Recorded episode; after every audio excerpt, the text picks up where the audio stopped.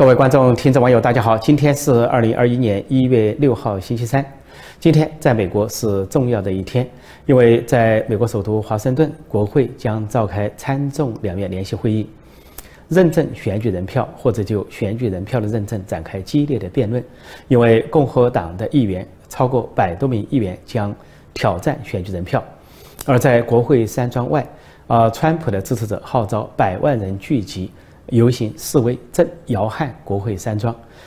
而就在这个时候，美中关系也进入高度敏感时期。在北京，在中南海，习近平当局在密切注视，并且焦虑地猜测，在最后两三个星期，特朗普执政的最后两三个星期将发生什么？他们现在集中在两件事：一个是特朗普是否会攻打伊朗，还有特朗普是否会突访台湾。但中共是希望前一件事情发生，就是美国。攻打伊朗，因为最近一段时间，伊朗奇怪地加强了对美国的挑衅，有几个动作。先是在呃十二月的时候，呃有呃火箭弹攻击美国驻伊拉克大使馆，但是没有造成人员伤亡。那么据悉呢，说背后是伊朗在主导。当时的川普总统对伊朗发出了警告，说现在没有造成美国人员的伤亡，如果造成一个美国人员的伤亡，伊朗都将付出沉重代价，直接警告了伊朗。然后到了一月三号的时候，是伊朗的第二号人物，就是革命卫队的负责人苏莱曼尼被美国定点斩首一周年，是二零一九年一月三号，美国对他定点斩首。一周年的时候，伊朗发出了威胁，说这个苏莱曼尼的血不会白流，说伊朗要报仇，而且把报仇的目标指向了川普总统，说甚至暗示要拿川普的生命来偿还。由于这个原因，那么川普政府当然加强了戒备，并警告伊朗不要轻举妄动。但这个时候，伊朗又采取了一个使局势升级的行为，那就是突然开启它的什么核设施，所进行浓度高达百分之二十的浓缩铀提炼，就摆出一副要制造核武器或者继续制造核武器的架势，就跟北朝鲜的动作一样，展开核威胁。那这个动作一展开之后，美国当然就要。进行某种程度的还击，那么就出现了美国航空母舰“尼米兹”的动向。那么“尼米兹”本来在中东地区巡夜，那么按常规来说，应该在一月四号返回啊，离开中东地区。开始呢，国防部代理部长米勒下令呢，说这个呃航空母舰离开。但是美国设在中东的中央司令部呢，请求说这个航空母舰应该留下，就伊朗采取了升级动作。那么经过川普总统本人直接下令同意之后呢，这个航空母舰“尼米兹号”呃舰队本来在离开中东，但是突然突然返航，在一月四号返航，回到中东地区加强对伊朗的监控。而就在这个时候，伊朗又做了一个动作，那就是突然用他的所谓革命卫队扣押了一艘游轮。这个游轮呢属于韩国，呃，伊朗认为呢，可能北朝鲜能够欺负韩国，恐吓韩国，他也可以去恐吓韩国。而韩国在广义上，在亚洲地区、亚太地区是美国的盟友，那么通过扣押韩国的游轮来要挟美国。韩国方面马上把他在亚丁湾啊巡巡航的一个。战斗舰、巡洋舰叫“崔颖号”调到中东地区，那么还有特种部队，实际上配有特种部队。韩国的这艘巡洋舰加特种部队，曾经在2011年在亚丁湾成功的解救了啊一艘这个被劫持的、被海盗劫持的船只。当时韩国巡洋舰和特种部队解救的是一艘被称为“珊瑚珠宝船”的这个商船，还有21名船员，因此呢，深圳亚丁湾。那么韩国这次紧紧急把这艘巡洋舰和特种部队调往啊霍尔木兹海峡，伊就跟伊朗形成了对峙的局面。而被伊朗扣押的那艘韩国游轮呢，是有七千二百吨的石化产品，上面有十五名的船员，都来自东南亚国家。那伊朗所谓革命卫队扣押了这个韩国游轮之后，已经切断了这个游轮跟外界的通讯联系，情况不明。总体说来。形势紧张一触即发，但是伊朗为什么敢这么做，一再升级局面？除了伊朗本身，他在判断说美国大选陷入争议，或者说美国新旧总统要交替，而美国国内呢又陷于政争，恐怕无暇他顾。这个时候他就觉得他放肆的可以威胁，而且他认为呢，拜登政府的政策可能跟川普政策完全不一样。这个时候摆出强硬姿态，也是想说，如果拜登上台，就回到以前的啊伊朗核协议，让伊朗从中获利，不仅获得大量的金钱，还暗中可以发发展核武器。这是奥巴马时代的那个核协议。这是伊朗的想法，所以伊朗呢就一再升级局势，啊，来叫战美国，挑战美国。但是也不排除在伊朗的背后有其他大国的影子，比如说中共、共产中国的影子。因为中共的心思是巴不得美国或者特朗普政府把注意力放在中东，最好去攻打伊朗，跟伊朗发生战事，然后中国的事情跟共产中国的冲突就摆在次要位置，让中国呢金蝉脱壳。中国方面安排外交部发言人华春莹出面放话，他是这么说的：有这么几句话，说中东的局势现在复杂而敏感，希望各方保持冷静和克制。然后又说要坚持维护全面协议的共识，啊，避免采取使局势啊升级的行动，啊，然后又说为外交努力和局势转换留下空间。然后又说，当务之急是美国重返呃伊朗核协议的全面共识，啊，解除相关的制裁，为重回协议正轨啊创造条件。那华春莹呢？前面那几句话实际上是讲的反话。实际上，中共真实的意思是希望各方不要保持冷静和克制，希望各方采取加剧紧张局势的行动，啊，希望各方不要为外交呃斡旋或者是扭转局势留下空间。总之，希望各方不要去达成什么协议。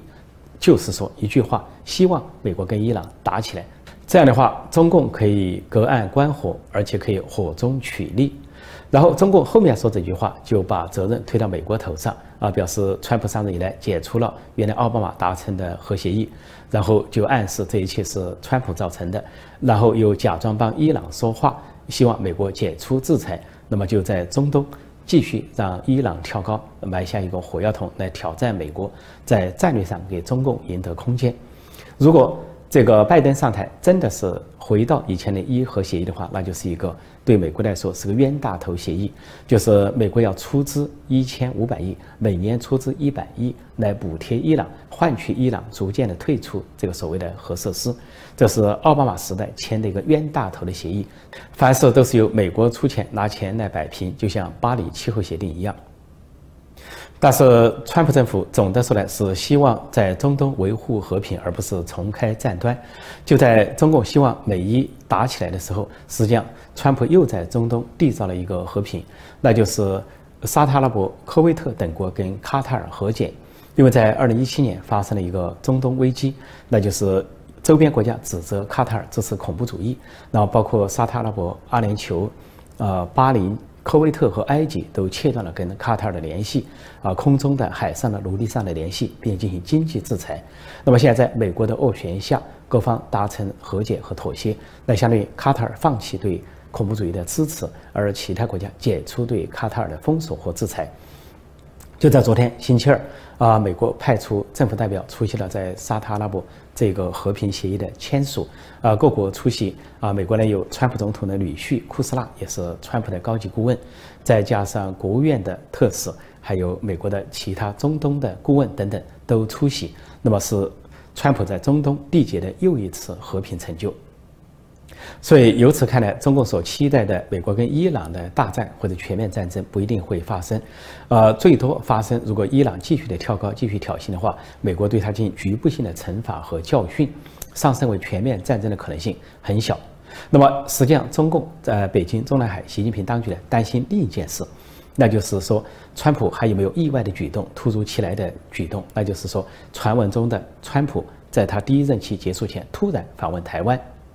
针对这件事情，中国的党媒、党报和各种网站已经报道很久，啊，不断的暴露出中南海和习近平的焦虑，在猜测川普会不会这么做。那一方面，中国的党媒、党报显示呢，中共自我安慰说，即便突然特朗普呃对台湾进行闪电式的访问，这个不足以改变说美中台的格局，而寄希望于拜登上台之后，说美中台的格局还是回到过去那种格局，就是。啊，美国给中共以面子，而中共呢继续的去威胁或者是压缩台湾的外交空间。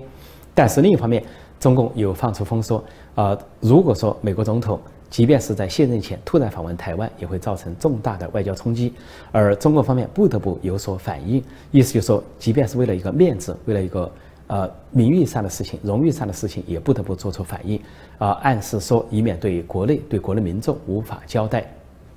而中国的党媒党报还解释说，这就是一月四号，呃，习近平以军委主席的身份签署了。中央军委的一号令，一号里面增加了四个字，说全时待战，要求中共的军队啊，中共的解放军全天候、全时间的准备战争，总共是八个字：全时待战，随时能战。就不管白天还是晚上，平时还是周末，是平时还是节假日，还是一年四季，随时准备战斗。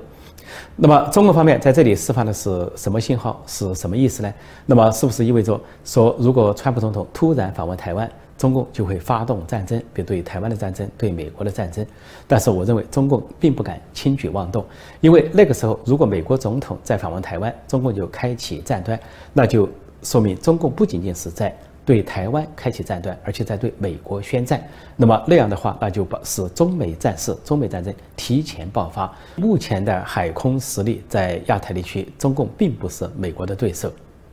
即便中共采取局部行动，比如说在。呃，南海，呃。攻击台湾所控制的东沙群岛，或者说在靠近中国大陆边缘的金门、马祖采取军事行动，都必然受到美国的反制。美国一定会协同台湾的国军展开反制。那么其结果对习近平、对中共来来说极为不利，尤其对习近平本人不利。因为习近平在中印边界采取了这冒进的行动，但是每次都以失败告终，先进后退，先胜后败，而而共军的伤亡和代价往往是印军的两。倍。那么回头说到台湾，说到美国总统可能访问台湾，那么外界是不是会以为，如果在特朗普总统访问台湾期间，中共发动了军事行动，针对台湾，针对美军，但是由于川普很快就要卸任，一月二十号，如果拜登上来的话，是不是就会跟中共停战，甚至会向中共求和？这个判断完全不成立，因为在美国历史上，美国是一个民主和宪政的国家，在军事行动上都有前后的层级关系。并不因为换了一个党、换了一个总统上来，前面的军事行动就要以另一种方式结束、和解的方式结束。实际上，这个党派之争不碍于这个国家利益，这是美国整个社会的共识、朝野的共识、两党的共识，也是美国的传统。举例来说，呃，原来的越南战争，不管是民主党政府、共和党政府，他上任之后，他对前面留下的战争都要继续，并且大体上的方针都继续，不会发生突变。还有。在当时，在老布什总统执政时期，曾经呢有第一次海湾战争，啊，打击过伊拉克，因为伊拉克入侵科威特，那老布什呢派出五十万美军对他进行了教训，并逐出科威特。后来老布什在一九九二年，啊选举败北，那么败给了呃克林顿和民主党。克林顿上台以来，实际上对伊拉克采取了遏制政策是继承老布什的。当时有一个。伊拉克威胁老布什的阴谋，就是老布什总统卸任之后呢，去访问科威特。当时这个伊拉克的萨达姆政权策划了一个暗杀行动，但以失败告终，想这个报复暗杀老布什总统。后来克林顿政府在查证这件事情之后，在完全核实这件事后，发导弹对萨达姆伊拉克政权发动了攻击和教训。那么那一通导弹就打给他看，尽管是民主党上台，啊，克林顿执政，但是对前任。国家元首、前任总统的尊严和生命都是维护的，对前任的政策也是延续的。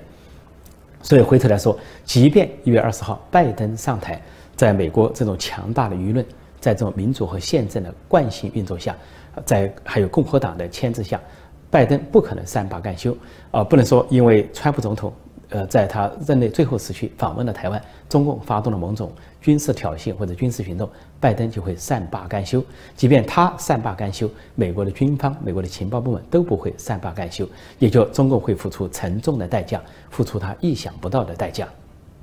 当然，习近平和中共现在叫战好战，号称是。呃，全时待战，随时能战，呃，也是一个舆论攻势，是为自己造势。因为如果说川普在这个时候访问了台湾，那中共至少可以找出一个舆论，利用美国政治的纷争，民主党和共和党的政策分歧，拜登和川普的两大阵营的政策分歧，他造出一个舆论，就说是特朗普在恶化这个局势，是特朗普激化了啊美中台关系的紧张，然后造成了美中可能开战，或者是海峡可能开战，就把责任推到特朗普身上。也就是说，中共不一定真的开战，但是呢，他在舆论上想造成对川普和川普阵营的不利，这样呢，激发美国左派媒体或者是主流媒体的同情，然后呢，为中共造势，是否呢，就为拜登上台之后重新修改这个美台中的关系呢，创造一些空间，让拜登阵营呢，为美台关系降调降温，而为美中关系呢，加热加温，也就是说，一切都回到从前。就在这段敏感时期啊，中共军内呢，啊，中国的解放军内又出现了闹剧，类似于毛泽东时代的闹剧，就出现了所谓士兵的请战书。啊，中国的媒体和网站晒出一些士兵的请战，说这些士兵在中印边界是在海拔什么四千多米或者是五千多米的高峰上写请战书，主动要求战斗。那么都是一些啊，看上去啊是一些年轻士兵，甚至是农村兵写的。那么字迹是歪歪扭扭。啊，完全不成形，好像文化只有小学一年级的水平。然后这个字迹里面有故意把一些关键地点抹掉，似乎是军事机密。啊，这些行战书是这么写的，说是什么在现在拍到了高原，呃，四千八百米的高原在巡逻，然后又说是大到的高度呢还有五千五百九十二米的高原，表示在艰苦的边疆。啊，中印边界，然后说现在主动请战，为了保卫祖国，说愿意用自己的血肉之躯做成祖国的界碑啊，然后说是碾压敌人啊，碾压什么进犯我国的敌人，什么保卫祖国，然后假装说什么亲爱的爸爸、亲爱的妈妈，又是谁不想家庭团聚，谁不想幸福？但是儿子愿意用鲜血献给祖国啊，然后又说自己可能是没名，但是祖国会记住我的功勋等等。类似的信弄了好几封，实际上这是毛泽东时代的一个做法。那么这个做法有几个，一个就是说，这个是第一最直觉的感觉，就是中共上层的布局并不是有什么士兵请战，这些士兵都是独生子女，没有人想打仗，他们家里也没有人想打仗。而且现在二十一世纪这个物质条件相对富裕的中国，也不是毛泽东时代那种一贫如洗的年代，所以要士兵来请战可能性不大。而且况且毛泽东时代呢，家里还有好几个人。社会相对比较封闭，所以这是中共当局的一个部署布局，就故意用士兵请战来表明呢，好像军队求战心切。如果到时候有军委主席习近平一声令下啊，就表示是因为士兵受到了冒犯，士兵请战，然后是他是被感动才去下令啊进攻印度或者是其他国家。第二种可能性就是有的士兵受到这个所谓他的上级，比如说啊。呃，连的指导员或者是云集的守卫政委这些启发，想入党，想搞个火线入党，趁机捞取政治资本，就假装写个请战书来代替入党申请书。先写了请战书，然后受到表扬啊，表示愿意为祖国牺牲，然后去入党，那就顺理成章。因为在中共的军队内部，入党提干是他们的一个主要事项，非常实际。呃，先入党后提干，最后就是身为军官将领飞黄腾达，在物质生活上。步步高升，那就相当于端上了铁饭碗，而部队的军官将领的待遇不比地方上的啊官员差，不比公务员差，所以也是飞黄腾达的一条路子。再一个可能性就是造假，完全的造假，就是中国当局是故意造假了这些所谓的请战书，就是向美国、印度或者是其他国家挑战叫板。啊，意思就是说，呃，我们的士兵不怕死啊，中共的解放军、中共的士兵一不怕苦，二不怕死，就像毛泽东所号召的那样，仍然有那个精神。其实呢，所有王朝的军队在最初的表现和最结尾的表现都是完全相差两极。就像这个，不管是明朝还是清朝还是共产党这些军队，他在开国的时候、建政的时候都是勇猛无比、席卷千里，好像摧枯拉朽。像明朝开国的时候，号称。啊，这个明朝什么《英烈传》《大明英烈传》啊，就像啊什么徐达、常遇春、蓝玉这些明朝将领啊，率领的军队所向无敌啊，攻无不克，战无不胜，到处开疆拓土，建立大明朝。但是到明朝结束的时候呢，啊，军力衰败啊，不仅是整个国力军力在衰败，就连这个防御首都北京的军力最后都不战自溃。在李自成大军围困北京的时候，本来李自成还想跟明朝和谈。说这个呃，明朝承承承认他为西北王，封西北那一方为他，但是但李自成没有想到决战还没有开始，明朝的军队就主动放下武器，主动放下对为崇祯皇帝的绝食一战，结果后来的北京城是不攻自克。满清也是这样，满清在开始五万铁骑横扫中国、吞并中国的时候，那威风凛凛八旗子弟杀遍天下无敌手，五万铁骑啊就征服了说一亿人的这个汉人大国大明王朝。结果到了满清末年的时候，八旗子弟是骄奢淫逸啊，腐败堕落，后来跟英法联军或者八国联军一战即溃，一战即溃，溃不成军，丢盔弃甲，甚至不战自溃。